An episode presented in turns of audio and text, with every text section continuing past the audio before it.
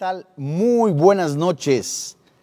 Ya a punto de ser un nuevo año con la gracia, el favor de Dios. Dios ha sido bueno, Dios es bueno. Qué maravilloso es poder seguir estudiando la palabra de Dios a través de estos medios.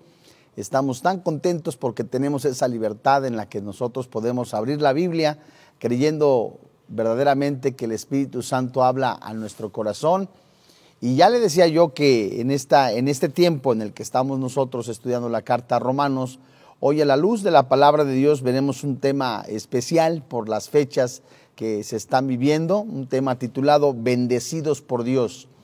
Bueno, pues yo le invito a que usted abra su Biblia en el libro de números y vamos a leer desde el versículo 22 hasta el versículo 27 en lo que algunos han pues subtitulado o puesto el título también de la bendición de Aarón y vamos a ver de qué se compone, cómo es que nosotros alcanzamos esa bendición, eh, quiénes participan dentro de ello, quiénes están extendiendo la mano para bendecir a su pueblo, a los hijos de Dios. Y bueno, pues con mucho gusto vamos al libro de los números, en el capítulo 6, capítulo 6, versículo 22. Dice la palabra de Dios en este precioso libro. Jehová habló a Moisés diciendo, Hablad a Aarón y a sus hijos y diles, Así bendeceréis a los hijos de Israel diciéndoles, Jehová te bendiga y te guarde. Jehová haga resplandecer su rostro sobre ti y tenga de ti misericordia. Jehová alce sobre ti su rostro y ponga en ti paz. Verso 27. Y pondrán mi nombre sobre los hijos de Israel y yo los bendeciré. Bueno, pues vamos a ver qué es lo que, eh, qué tan hermoso, ¿verdad? Es escudriñar la palabra de Dios. Y pues podemos nosotros hacer un análisis de lo que sucedió en este año 2020, en el que muchos perdimos amistades, eh, unas cristianas, otros no, en la confianza, en la esperanza de nuestro Señor, que los que son salvos, eh, en esa seguridad espiritual, sabemos que los vamos a ver después de ver a nuestro Señor cara a cara, vamos a ver, a encontrarnos con ellos cuando nosotros estemos allá o si el rapto nos lleva. Pero la certeza que tenemos que tener nosotros es que Dios no, no permite nada que no fuera dentro de su voluntad, tanto perfecta como permisiva. Sabemos también que hay días malos, hay días eh, tristes en cada uno de nosotros como seres humanos en ocasiones permitimos que las emociones nos logren controlar o dominar. No debemos de olvidar lo que dijera el apóstol Pablo en la primera carta a los Corintios en el capítulo 6, en donde él escribe, todo me es permitido, pero yo no me dejaré gobernar de nada. Entonces también nosotros tenemos que permitir al Espíritu Santo eh, en ocasiones eh, que se presentan situaciones que no esperábamos, otras que presentíamos pero que son adversas o que Dios nos ha mostrado a través de su palabra que van a suceder, no dejarnos gobernar por algo que nos robe la paz. Esta bendición es descrita en los libros de, en el libro de Números, en el capítulo 6, desde el verso 23 hasta el verso 27, viene después de que nosotros hemos tomado medidas después de que con respecto hemos analizado también nuestra vida, que ya de, dicho de una manera pues ordinaria, coloquial, ¿no? Que nos ha caído el 20 o analizamos nuestra vida de tal manera que vivir para el pecado no, no es de un nacido de nuevo. Lo único que impide que seamos nosotros bendecidos en la voluntad de Dios es el pecado. Estas bendiciones son el resultado de la fe en el cristiano. Su pureza, la perseverancia y la entrega total a Dios tienen que estar siempre en el corazón del creyente. En Números capítulo 6, pero desde el verso 2 hasta el verso 21, se habla del voto nazareo. Por supuesto, no debe de confundirse la palabra con la palabra nazareno que esta última que acabo yo de mencionar eh, habla del gentilicio, que indica a alguien eh, procedente de Nazaret. Y esta palabra nazareo significa separado. Y que este contexto particular tiene la connotación o el significado de quien ha sido separado para Dios. Probablemente era similar a un voto, eh, pues ya practicado entre muchos hebreos antes de llegar al Sinaí. Pero este pasaje es traído bajo la regularización de la ley, mediante los términos del voto. Un hombre, una mujer, podía voluntariamente separarse para servir al Señor durante un periodo o un tiempo determinado, o por el resto de su vida si éste así lo deseaba. Es importante considerar, sin embargo, que estas personas no se convertían en ermitañas o separadas del resto de la sociedad. Tampoco se aislaban, sino que sus decisiones, su vida completa, era completamente, ¿verdad? Valga la expresión de la repetición de la palabra para dedicarse al Señor. Tenemos ejemplo como Sansón que se describe que él perteneció a este grupo de personas y que se describe en jueces capítulo 13, versículo 5, a Samuel en el primer libro de Samuel, en el capítulo 1, desde versículo 11 hasta el versículo 28. Son dos nazareos mencionados en la Biblia. Y también se piensa que Juan el Bautista, de acuerdo a su manera de vivir, pudo haber sido un nazareo porque se describe de esa forma en el libro de Lucas en el capítulo 1, versículo 15. Es también muy probable que el apóstol Pablo hiciera un voto relacionado en ese sentido y nosotros lo podemos después estudiar. Está en el libro histórico de los Hechos, en el capítulo 21, verso 23 al 26. Es maravilloso hacer un voto de esta naturaleza. El nazareo eh, era dedicado a hacer un voto especial apartándose para Dios, así como los sacerdotes que eran tales por eh, nacimiento, fueron ordenados por Dios y iniciaba completamente una vida para entregada para Dios, mientras que los nazareos constituidos como tales mediante un voto se apartaban para Dios por iniciativa propia, de manera voluntaria. Es decir, los primeros que acabo de mencionar eran los designados por Dios, como Sansón, Samuel, pero había una oportunidad para las personas que quisieran también desde lo más profundo de su corazón de decir, yo quiero hacerlo también de manera voluntaria. Y puesto que Dios había ordenado una sola familia, la de Aarón, para que ejerciera el sacerdocio, los demás quedaban eh, pues excluidos de tal oportunidad. Pero el voto nazareato era abrir las puertas para que todo el bendito pueblo de Dios tuviera la misma oportunidad de entregarse absolutamente a Dios a fin de servirle como guerreros. Eso usted lo puede confirmar en jueces capítulo 13, versículo 5, así como en el primer libro de Samuel que se describe a los sacerdotes, en el capítulo 1, versículo 11, en el capítulo 2, versículo 11. Solamente estoy mencionando las citas que nos hablan en relación a ello. Eh, en breve vamos nosotros a analizar lo que dice números. Todo el que quisiera aprovechar esta oportunidad por iniciativa propia, esta oportunidad, ¿verdad? Podía cumplir el propósito de Dios y se requería una cooperación voluntaria del hombre a fin de complementar la ordenación dispuesta por Dios. Esto es ilustrado en el caso de Samuel, que acabo de mencionar hace un momento, quien como nazareo cumplió con las obligaciones de un sacerdote y así, así de esta manera complementó uh, lo que tristemente Elí no pudo hacerlo por su deficiencia. Un sacerdote que Dios había ordenado como tal se describe en el primer libro de Samuel, en el capítulo 1 hasta el capítulo 3. Dios desea que todos los que somos su pueblo, sus hijos, seamos nazareos, es decir, de manera voluntaria nosotros seamos instrumentos de justicia. Ser nazareo significa ser santificado, apartado, apartado para ese Dios vivo de manera absoluta y definitiva. Es decir, no estar dedicado a ninguna otra cosa excepto a Dios mismo, de acuerdo a lo que dice Romanos capítulo 6. Y según la tipología, entre los miembros del linaje humano, el único nazareo es el Señor Jesucristo.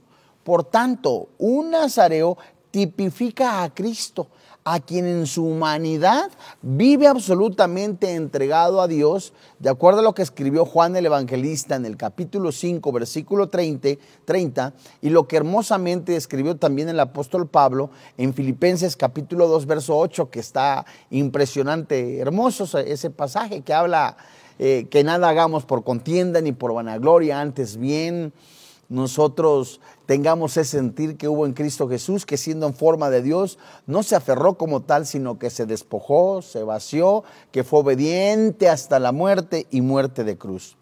Pero esta palabra, nazareo, viene de nazar, que significa separados de todo al apartarnos para Dios.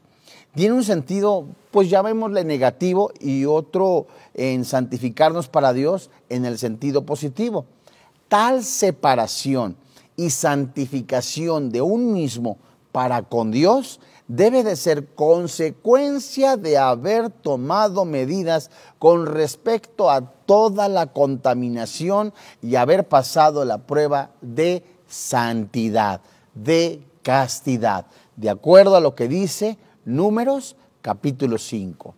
Vamos a hacer, vamos a, ver, voy yo a mostrarle una, breve ilustración en cuanto a la vida y la consagración del Nazareo. Solamente yo le suplico que usted ponga atención porque eh, las citas que yo voy a mencionar es solo eso, solamente las voy a decir, no vamos a estudiarlas del todo, dedicaría más de tres o cuatro lecciones y que si se presenta la oportunidad vamos a hacerlo en el futuro.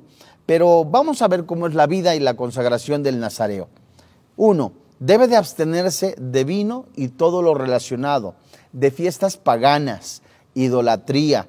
Eso se explica en Números capítulo 6, versículo 3 al 4, en el Salmo 104, así como primer carta de Juan, capítulo 2, versículo 15. No afeitarse la cabeza. Esto significa no rechazar la autoridad del Señor y las que han sido puestas por ellas. Eso nosotros lo podemos corroborar en Números capítulo 6, versículo 5, así como en la carta a los romanos en el capítulo 13, versículo 1 y 2. Un nazareo no debía tocar muerto a fin de no contaminarse. Esto puede referirse a rituales paganos.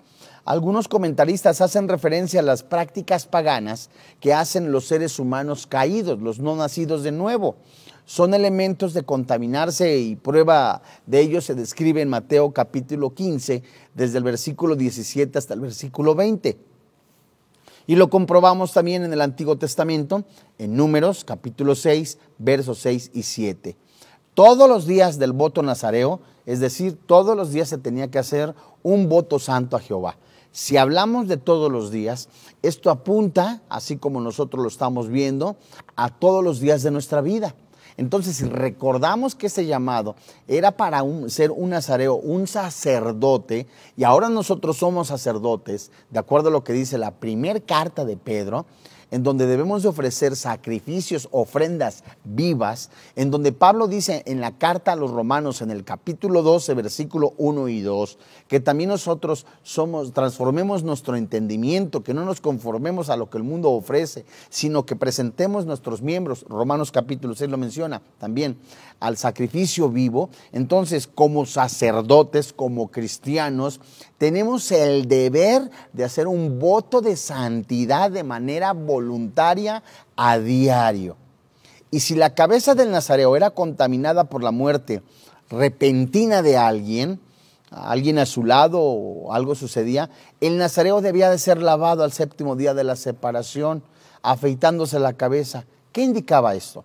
Esto indicaba que si somos nosotros contaminados por la muerte inesperada, debemos ser lavados, apartados nuevamente para el Señor, de acuerdo a lo que dice Números capítulo 6, versículo 9, y el libro de los Hechos en el capítulo 21, verso 27. Pero ahora regresemos al libro de los números y veamos también cómo en el versículo, capítulo 6, verso 10 y 12, habla de ofrendas, habla de holocaustos, cumplimiento del nazareato.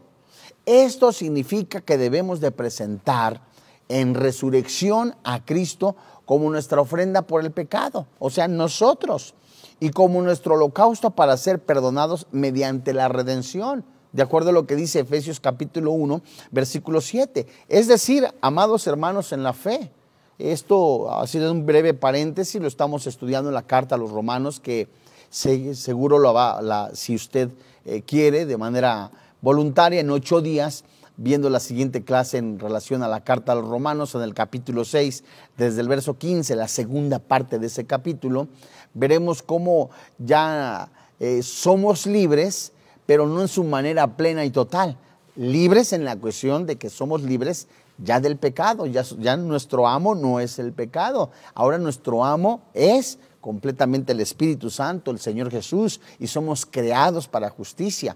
Eh, de acuerdo a lo que dice Efesios capítulo 2, verso 10. Entonces, si nosotros somos eh, siervos de Dios, es decir, en el sentido de doulos, esclavos, nos debemos de sujetar de manera voluntaria al Padre Celestial porque somos hechura suya gracias al sacrificio de Cristo en la cruz que pagó nuestra deuda eterna. Seguido de eso, entonces, debemos de presentar ofrenda diaria de santidad al Padre Celestial con todos los miembros de nuestro cuerpo, ojos, mente, corazón, eh, pensamientos, todo. Esto es hermoso y maravilloso porque también la Biblia nos enseña en Efesios capítulo 2 que nos da ese poder para poder nosotros eh, resistirnos al pecado. Y es tan impresionante que ese poder, el mismo poder que levantó de entre los muertos al Señor Jesucristo, es el mismo poder que se nos es dado en el momento que nacemos de nuevo.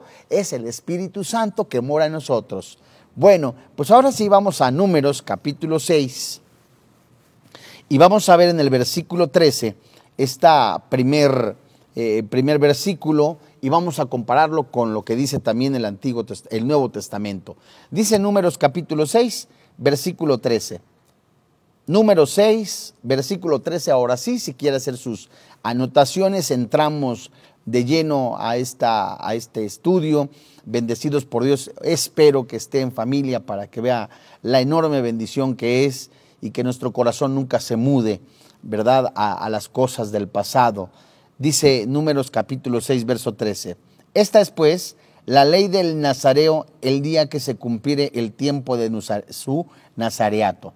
Vendrá la puerta del tabernáculo de reunión. Bueno, la separación del nazareo duraba siete días. Puede confirmarlo usted en el libro de los Hechos, en el capítulo 21, verso 7 que hace un momento mencioné lo cual denota un periodo completo, los siete días de la semana.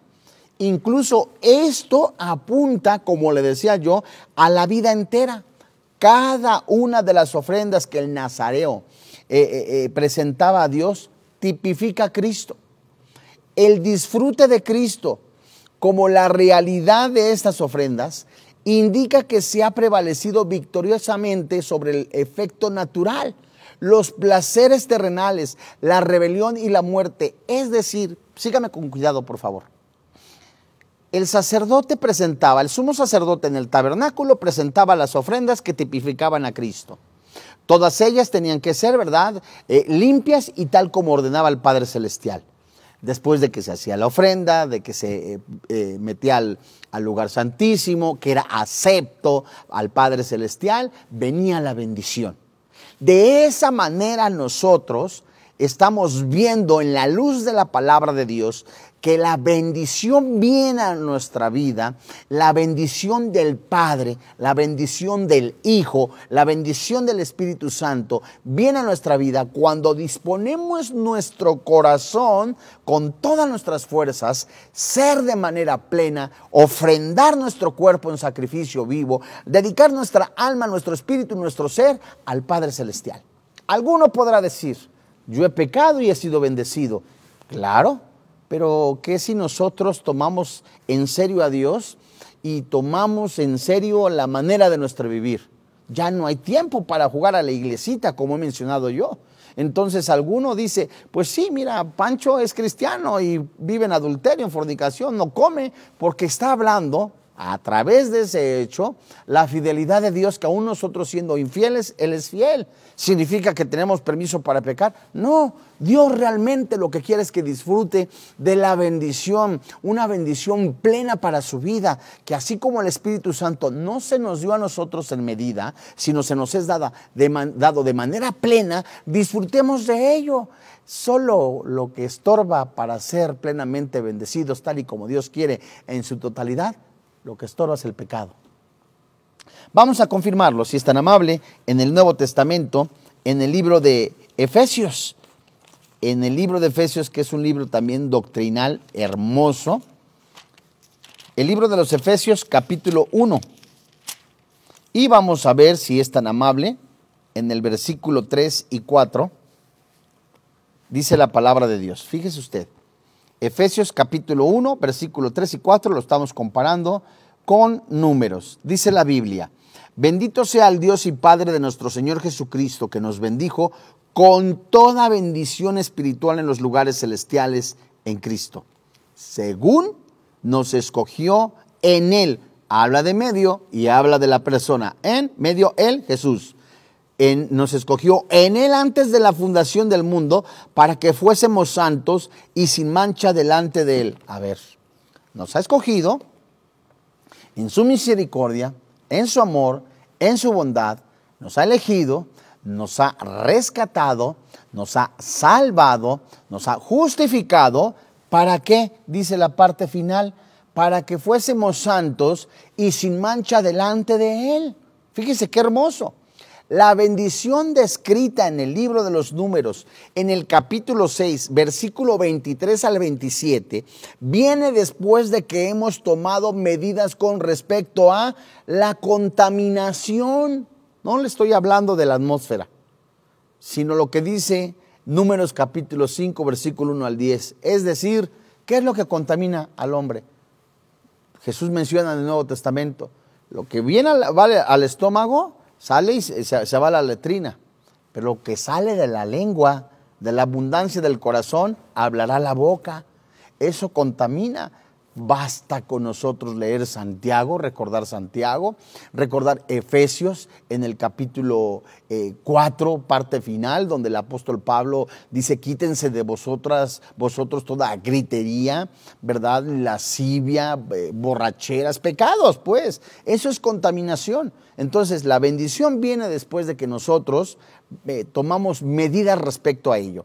Nuestra castidad ha sido puesta a prueba también dice eh, Números capítulo 5, desde el verso 11 hasta el verso 31.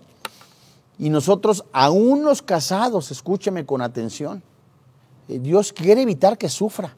O sea, si no por algo el Espíritu Santo le habló a, Salomón para que escribiera Proverbios y recuerde usted desde Proverbios capítulo 5 o el Proverbio 5 hasta el 10, la, todo, la mayoría se refiere a, a, cuidarse de la inmoralidad, a, no desprenderse o despegarse de la sabiduría, en donde impresionantemente una persona que cae en pecado porque no fue sensible a la voz de la sabiduría, a la voz de Dios, con grito eh, eh, completamente extremo, eh, lanza hacia el cielo, ay de mí, ¿cómo no escuché el consejo?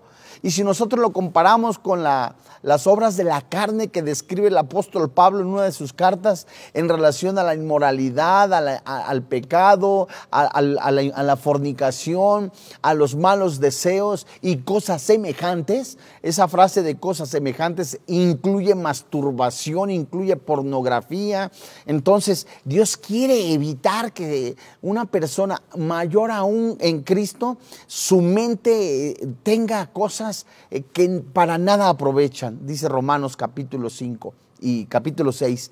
O sea, ¿qué fruto se puede obtener de, de, la vida de pecado? Ninguno. O sea, literalmente nuestra castidad tiene que ser puesta a prueba, casados y no casados. El casado, de acuerdo a lo que escribe Pablo en Efesios, se debe el varón a la varona, a la esposa, la esposa al varón en, todos los sentidos. El soltero se debe también al Señor Jesucristo, al Padre Celestial. Primer carta a los Corintios, capítulo 6, eh, donde recordamos para casados y no casados que somos eh, el templo del Espíritu Santo, que, que la fornicación, la masturbación, dicen algunos sexólogos, incluyendo algunos eh, sociólogos, que forma parte de la vida de una persona, que está bien y que aquello y que el Bueno, se necesitan tener imágenes para tener ese placer. Y Jesucristo mencionó cualquiera que mira a una mujer con deseos de tener relaciones sexuales en su corazón ya adulteró. Entonces tenemos que tener cuidado. Además, dentro de este voto, hemos dicho que el voto hecho nazareo eh, se describe en, Números capítulo 6, verso 1 al 20. Esta bendición no es una bendición externa, material y pasajera. Más bien es la bendición eterna de Dios, este Dios trino, lo cual consiste en que pronto ese Dios trino se imparte a nuestro ser en su Trinidad esa Trinidad divina para que nosotros la disfrutemos. Esta bendición viene a nosotros. Es por eso que a través de Números capítulo 6, desde el verso 24 en adelante, podemos ver la bendición del Padre, la bendición del Hijo y la bendición del Espíritu Santo. Por favor, si es tan amable, regresemos a Números capítulo 6 en el versículo 24. Números capítulo 6 versículo 24. Dice la primera porción de esta bendición sacerdotal. Jehová te bendiga y te guarde. Hasta aquí nada más. En esta frase de, de, este libro de números encontramos dos palabras muy interesantes. Bendiga, por primer lugar, y segundo, guarde. La palabra bendiga se traduce desde el original saludar o dar la bienvenida, saludar o dar una cordial bienvenida. Y la palabra guardar se traduce cercar alrededor, proteger, guardar, cuidar, custodiar. El Padre nos bendice de diversas maneras en todo aspecto de su amor. El deseo del sacerdote, Aarón en primera instancia, acá en el libro de los números, el Padre Celestial derrama bendición diciendo, yo te bendigo, significa, yo te pondré un, un cerco alrededor de ti, yo te protegeré, yo te cuidaré, yo te voy a guardar. Esto es maravilloso. Y vamos a compararlo con Efesios, si es tan amable, capítulo 1, en el versículo 3 si son tan gentiles. Efesios capítulo 1, versículo 3, dice la palabra de Dios en este precioso pasaje de Efesios capítulo 1, versículo 3. La Biblia dice, bendito sea el Dios y Padre de nuestro Señor Jesucristo, que nos bendijo, como dice, con toda bendición espiritual en los lugares celestiales. Entonces, la bendición, como vimos al principio, aunque el deseo de Dios, por decirlo de esta manera, permítame el término, es bendecirnos también aquí en la tierra, la bendición es de aspecto espiritual. Esa protección viene desde los cielos, ¿verdad? Nos guarda de diversas maneras en todo aspecto de su poder. Vamos a, agregar una pequeña anotación en relación a esto. Mire, alguno podrá decir, oiga, es que se subieron a la micro o a la buseta o al transmilenio y ¿qué ocurrió? Llegaron unos bandidos, asaltaron. Ha llegado el momento en algunos testimonios que a algunos cristianos no les ha pasado nada. Ha habido protección divina de Dios. Otros tantos, Dios mío, siendo cristianos, padecieron violencia. ¿Qué Dios no protegió? Que Dios no dio su protección divina? Bueno, nos recordamos entonces, alguno puede decir, es que está viviendo en pecado. No necesariamente, amigo. No necesariamente, hermano. Dios permite muchas cosas, pero no olvidemos, ¿verdad? Que nada, nada se le va de las manos. Y que esta bendición, ¿verdad? Nos alerta principalmente estos versículos a vivir en santidad. Esto es maravilloso. Dice, dice también, nosotros podemos verlo en Juan capítulo, versículo 17, más atrás en el Nuevo Testamento. Juan capítulo 17, son dos versículos que vamos a leer, versículo 11 y versículo 15. Vamos a compararlo. Juan 17, verso 11 y verso 15. Dice la palabra de Dios. Y ya no estoy en el mundo, mas estos están en el mundo. Y yo voy a ti, Padre Santo, a los que me has dado, ¿qué dice aquí?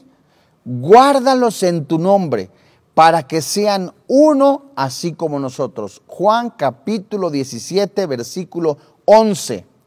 Y Juan capítulo 17, versículo 15. Dice el versículo 15. No ruego que los quites del mundo. ¿Sí que qué?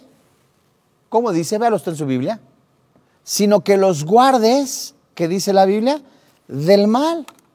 Estamos en un mundo completamente concesionado.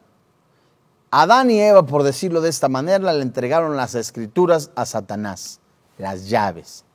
Jesús recupera al pagar la deuda eterna en la cruz y estamos en ese proceso, permítame la expresión por favor, en donde cuando estemos todos juntitos, todos los dos pueblos, los judíos, los gentiles, de todas las naciones, en uno solo, en Cristo Jesús, Juan dice en Apocalipsis, hermosamente, no se halló nadie indigno para abrir el libro. Algunos anotadores dicen que, que apunta permítame el, término, ya le decía yo, como las escrituras de la tierra. Entonces, ¿quién es el único digno? El Señor Jesucristo.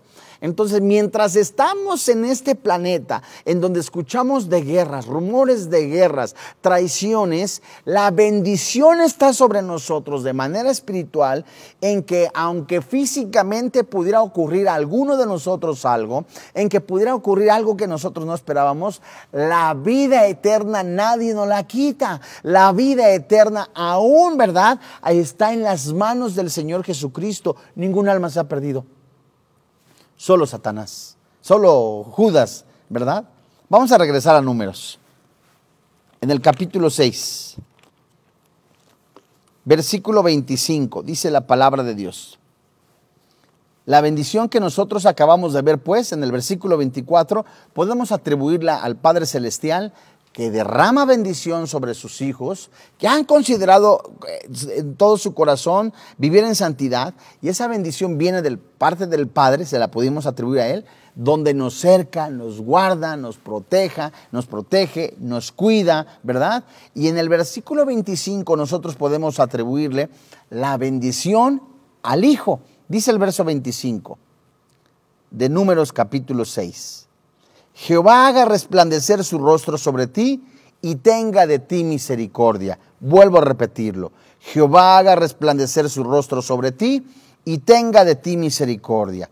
Tres palabras que vamos a ver en este versículo. Resplandecer, rostro y misericordia. Resplandecer, rostro y misericordia. La primera que acabo de mencionar, que es resplandecer, se traduce luminoso, dar a luz, encender o ser glorioso. Seguido de esto la palabra rostro, que es cara, delante, delantera o delante de un lugar. Y finalmente en este versículo la palabra misericordia, que se traduce favorecer, apiadar, dar el favor. Entonces la bendición del Señor se describe como su rostro, su presencia, resplandezca sobre su pueblo. Es decir, hasta aquí diciéndolo sin pervertir la palabra de Dios, que el Señor ponga una cerca sobre tu vida, que el Señor proteja tu vida, que el Señor se ilumine, que el Padre Celestial, que el Hijo ilumine su rostro sobre tu rostro y resplandezca en ti dándote favor. Qué maravilloso. El resultado de la bendición, ¿verdad? Que se describe eh, como rostro, su presencia se traduce, es resplandecer sobre su pueblo. El resultado del Señor era la preservación de su pueblo, su bondad para la, con la nación. Imagínese usted que la nación, que un hijo de Dios, ¿verdad? Qué maravilloso, se, manifieste el rostro de Dios en él y le favorezca, híjole. Por ahí nosotros podemos encontrar en, en, la palabra de Dios, ¿verdad? En los salmos, mejor es un día en tus atrios que cientos de ellos fuera. Fíjate qué, qué, hermoso, ¿no? Que el rostro del Señor resplandezca sobre nosotros y que Él nos conceda su gracia equivaldría, ¿sabes a qué? A la encarnación de Dios en la persona del Señor Jesucristo. Que la presencia de Jesús, tal cual, esté en nosotros. Vamos a Juan capítulo 1, vamos a leer el versículo 14, seguido de ello el versículo 16 y 17. Juan capítulo 1, versículo 14 y luego 16 y 17. Entonces imagínate que el Señor te bendiga y te guarde, es decir, que el Señor, lo que estás buscando la porción, que el Señor te bendiga y te guarde, es decir, que el Señor ponga una cerca sobre ti, que el Señor te favorezca, que habla bien de ti, que el Señor te salude, que esté hablando bien de ti, que ponga protección sobre ti. Y que su Hijo encarnado se manifieste en tu vida. Y Qué bendición, Padre Celestial, qué maravilloso. Es lo que dice hasta aquí estos versículos, que el Hijo de Dios, que el mismo Dios se muestre en mí y me dé favor en todo lo que yo necesito Padre Santo. Juan 1.14. Y aquel verbo fue hecho carne y habitó entre nosotros. ¿Y qué dice aquí Juan 1.14? Y vimos su gloria. Gloria como del unigénito del Padre, lleno de gracia y de verdad. Versos 16 y 17 de este mismo capítulo. Porque de su plenitud tomamos todos y gracia sobre gracia pues la ley por medio de Moisés fue dada, pero la gracia y la verdad vinieron por medio de Jesucristo. Dios mío, que, que, mi vida en santidad, escúchame por favor con atención, que la vida en santidad, que mi corazón sea completamente de manera convencida, de manera convencional, de manera propia, voluntaria, he establecido yo buscar a Dios con todo mi corazón, con todas mis fuerzas, viene la bendición del cielo, con una protección divina, ¿verdad? Porque Pedro también lo menciona hermosamente, que mi salvación no se echa a perder, no, no tiene tiene fecha de vigencia, no, no, no se marchita, aún más está reservada en los cielos para el día de la redención, entiéndase glorificación, que esa bendición, que la mano de Dios, que Dios hable bien de mí, que me guarde, me proteja y que su Hijo resplandezca en mi rostro, hablamos de transfiguración, hablamos de santidad, hablamos de santificación, hablamos de una vida entregada. ¿Qué más un hombre, así como usted y yo pecadores cuando disponemos nuestro corazón, Dios mío, que me parezca cada día más a Jesús en su proceder, en su vida, en santidad. No hay regalo mayor, hermoso, después de la salvación, de la oración, que imitar en santidad al Señor Jesucristo. Y que el rostro de Dios se vea en usted, Dios mío. Que el Señor nos conceda su gracia significa que Él es gracia para nosotros continuamente. Esa gracia es la gracia del Señor Jesucristo, donde dice, vamos a la segunda carta a los Corintios, en el capítulo 13, versículo 14. Con mucho gusto le repito, segunda carta a los Corintios, en el capítulo 13, versículo 14. Y dice la Biblia en la segunda carta a los Corintios, en el capítulo 13, versículo 14 la gracia del Señor Jesucristo, el amor de Dios y la comunión del Espíritu Santo sean con todos vosotros. Qué salutación, qué despido de este apóstol en esta carta. Que Dios te bendiga, que Dios eh, eh, permanezca en ti, que el Espíritu Santo te guíe en comunión con el Padre que el Espíritu Santo se muestre en ustedes, que el Señor resplandezca sobre su rostro. Dios mío, qué bendición. Esta gracia es el mismo Cristo en nosotros. Cristo es el Hijo, ¿verdad? En la presencia visible de Dios, ese Dios invisible, mediante su encarnación. Él llegó a ser en nosotros ese sol resplandeciente. Por favor, si es tan amable, acompáñame a Lucas capítulo 1 en el versículo 76 hasta el 78. Lucas capítulo 1, desde el verso 76 hasta el 78. Fíjese usted. Y tú, niño, profeta del Altísimo, serás llamado, porque irás delante de la presencia del Señor para preparar sus caminos, para dar conocimiento de la salvación a su pueblo, para perdón de sus pecados. Esta profecía es en relación a Juan el Bautista que está preparando el camino. Continúo, perdone usted. Verso 78. Por la entrañable misericordia de nuestro Dios, con la que nos visitó desde lo alto, ¿verdad? Híjole, la aurora, verso 79, hermoso, para dar luz a los que habitan en tinieblas y en sombra de muerte, para encaminar nuestros pies por el camino de paz. No hay mayor regalo, amado oyente, amado estudiante de la palabra de Dios, no hay mayor regalo que Cristo en nuestro corazón. Qué maravilloso es, Dios mío. Alguna persona podrá tener buscando, buscando eh, pues la seguridad en el planeta, la seguridad en los bienes materiales. No, está, no estamos peleados con, con eh, alguna previsión, con alguna, que alguien sea completamente precavido. Pero lo, que está mal es que alguien deposite su confianza en este planeta y que digan, oye, es que Cristo es el Señor, Cristo es el Padre, es, es el que el Padre ha enviado. Otro podrá decir, ¿dónde estaba Jesús cuando partieron mis familiares? ¿Dónde estaba Jesús? ¿Sabes?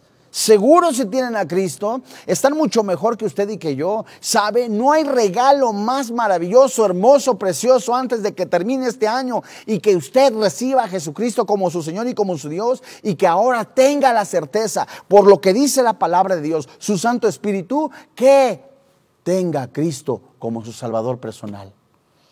Vamos a regresarnos a Números capítulo 6. En el Antiguo Testamento en el verso 26, en lo que podemos nosotros atribuir esta bendición al Espíritu Santo, dice la Biblia, Jehová alce sobre ti su rostro y ponga en ti paz. Dios mío, voy a volver a repetir. Jehová alce sobre ti su rostro y ponga en ti paz. ¿Quién no quiere paz? Esta palabra rostro denota la presencia de una persona. ¿De quién? Nada más ni nada menos. ¿De quién? Del Padre. Ponga, se anota o se traduce acomodar o derramar, dar. ¿Qué? Paz, felicidad, salud, bienestar, prosperidad espiritual, victoria. Es Dios contemplando a su pueblo que da su bienestar total. El Padre nos bendice. El Hijo resplandece sobre nosotros el Espíritu Santo alza su semblante sobre nosotros como resultado, como que somos guardados, recibidos de gracia, en la gracia y tenemos paz. Qué maravilloso es cuando nosotros vemos en la palabra de Dios, eh, escrito por el apóstol Pablo, donde el, apóstol Pablo menciona en, en el capítulo 4, ¿verdad? De Filipenses, que dice hermosamente que por nada estéis afanosos Dios mío, sean sobre ti, sean, sobre Dios derramadas tus peticiones y la paz que sobrepasa todo entendimiento gobierne tu corazón, tus pensamientos. Nada te puede dar paz, no es el alcohol, no es la pornografía, no son las borracheras, no es tu amante, mucho menos lo robado, ¿verdad? Lo que te va a dar una seguridad, solo Jesucristo, solo tu Santo Espíritu Dios mío, el que tiene al Hijo tiene al Padre. El que tiene al Padre y tiene al Hijo tiene al Espíritu Santo. Y el que tiene ese Dios trino tiene, de verdad, el poder para que su, dado por el Espíritu Santo, su tristeza se convierta en gozo. El lamento se convierta completamente en alabanza. ¿Por qué? Porque ya tiene identidad. Ya sabe que es hijo de Dios. Ya sabe que sus ojos tienen que estar completamente. Mañana pasado eh, de guerras, rumores de guerras. Pero pero tus ojos espirituales están en Cristo Jesús. Este versículo habla de alzar en semblante sobre alguien. Significa confirmar dicha persona, asegurarle, prometerle, darle todas las cosas. Jesús, el Hijo de Dios, vino con el rostro de Dios. El Espíritu Santo viene a nosotros como el semblante de Dios.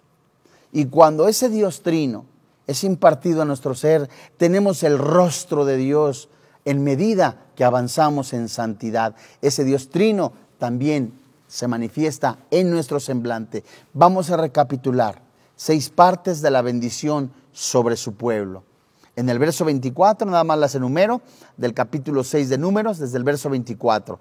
Tenemos la bendición, tenemos la protección, la presencia de Dios en nosotros, el favor de Dios en nosotros, la presencia, favor, bendición de Cristo en nosotros y la paz del Espíritu Santo. Seis cosas que Jehová es para su pueblo, el bendecidor de su pueblo, el guardador, el proveedor, el amante de su pueblo, el cuidador y el dador de paz. En estos versículos recordamos la triple repetición de Jehová que indica que se trata de la divina Trinidad, Jehová el Padre, Jehová el Hijo y Jehová el Espíritu Santo, correspondiente a la bendición apostólica. Y finalmente, en el versículo 27 dice, pondrán mi nombre sobre los hijos de Israel y yo los bendeciré. Números capítulo 6, versículo 27. Dios es un Dios de bendición. Él desea hacer eso para sus hijos. Todas las bendiciones vienen exclusivamente por medio de Cristo y la cruz. Por tanto, la cruz siempre debe de ser el objeto de nuestra fe, es decir, el sacrificio de Cristo en la cruz, que luego da al Espíritu Santo la libertad para obrar en nuestra vida. El nombre del Señor representaba su persona y su carácter, y los sacerdotes debían invocar a Dios para que habitase en medio de su pueblo y suplicase a todas, de todas sus necesidades. Santos hermanos en la fe, qué hermoso, qué bendición es elevar una oración sabiendo que nuestro Padre Celestial es hermoso, es nuestro Padre, que tenemos a su Hijo como Redentor y al Espíritu Santo como que nosotros somos su posesión. Vamos a orar. El Señor es mi pastor, nada me faltará. En lugares de delicados pastos me hará descansar junto a aguas de reposo. Él me pastoreará, confortará mi alma, me guiará por sendas de justicia por amor de su nombre. Y aunque ande en valle de sombra de muerte, no temeré mal alguno, porque tú estás conmigo. Tu vara y tu callado me infundirán aliento. Aderezas mesa delante de mí en presencia de mis angustiadores. Unges mi cabeza con aceite y mi copa está rebosando. Ciertamente el bien y la misericordia me seguirán todos los días de mi vida y en la casa de Jehová moraré por largos días. Allí desde su lugar. Gracias papá, te alabamos, te bendecimos. Y hoy en esta noche, ya a escasas horas de que pisemos un nuevo año, te agradecemos papá por los familiares, por los amigos que nos permitiste convivir con ellos, por el trabajo, por todas las necesidades que tú supliste. En tiempo de escasez, tu mano de provisión, tu mano de bondad nunca dejó de proveernos. Papá, te alabamos, te bendecimos, te damos gracias por tu fidelidad. Te damos gracias porque nunca te apartaste de nosotros. Muchos de nosotros pecamos, otros tantos, Señor, aún coquetean con el pecado, mas tu sangre nos ha lavado, nos ha limpiado. Hoy en esta noche, la última noche del año 2020, como familia en la fe, te agradecemos con todo nuestro corazón, con toda nuestra alma, con todo nuestro ser, que te podemos llamar Padre, que te podemos llamar nuestro Dios. Te damos gracias también. Gracias por los momentos de tristeza que nos hicieron reflexionar y no desprendernos de tus ojos, por los momentos en que en ocasiones hubo dudas, pero que tu mano se mostró antes de que nosotros resbaláramos, por los momentos de alegría, de gozo y felicidad, en donde mostraste aún más lo bueno y lo santo y hermoso que eres para con nosotros. Gracias, gracias papá por este año 2020. Gracias papá por darnos la bendición de poderte servir por cada uno de nuestros amigos, por cada uno de nuestros compañeros de trabajo, por todo el cuerpo pastoral de Vida Nueva para el Mundo, por los doctores Armando Alejandro Alducin, por cada uno de los que componemos este ministerio. Gracias, papá. Y hoy, gracias también porque sigues hablando a quien no tiene a Cristo en su corazón. Hoy en esta noche es el Espíritu Santo que nos, recuerda esas palabras maravillosas que escribiera el apóstol Pablo diciendo a un corazón esperando la respuesta de Dios y esta es la respuesta.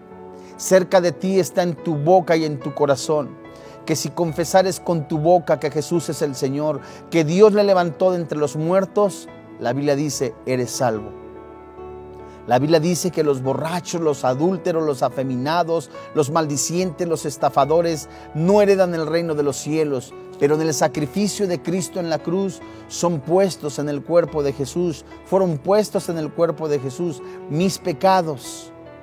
Y ahí, en ese sentir, en esa fe, creemos que usted también, también repita esta oración si el Espíritu Santo le está llevando a ello. Y dígale, Señor y Dios, hoy te doy gracias porque me has mostrado que soy pecador y la paga del pecado es la separación eterna. Hoy creo que Jesús recibió el castigo que yo merecía, que murió, pero resucitó al tercer día venciendo a la muerte. El Espíritu Santo lo levantó y es el mismo el que ahora entra en mi vida dándome vida eterna. Creo con todo mi corazón que soy nueva criatura, que soy salvo gracias al Señor Jesucristo. Y ahí desde su lugar, esta bendita oración, que el Señor le bendiga, que el Señor le guarde, que el Señor le proteja, que el rostro del Padre Celestial, del Cristo encarnado, se manifieste en usted, en su esposa, en sus hijos, en sus víveres, en su alacena, que Jehová le guarde y le bendiga. En el precioso nombre de Cristo Jesús. Amén. Gracias a Dios. Bueno, pues qué maravilloso y qué hermoso poder terminar este año bajo la bendición de Dios. A nombre del doctor Armando Alducin, de todo el cuerpo pastoral de Vida Nueva para el Mundo y de todos los que participamos en este ministerio tan hermoso y precioso, le damos las gracias. Que Dios le bendiga es nuestra oración, nuestro deseo, que juntos lleguemos hasta la meta guardando la fe. Que tenga paz. Felicidades.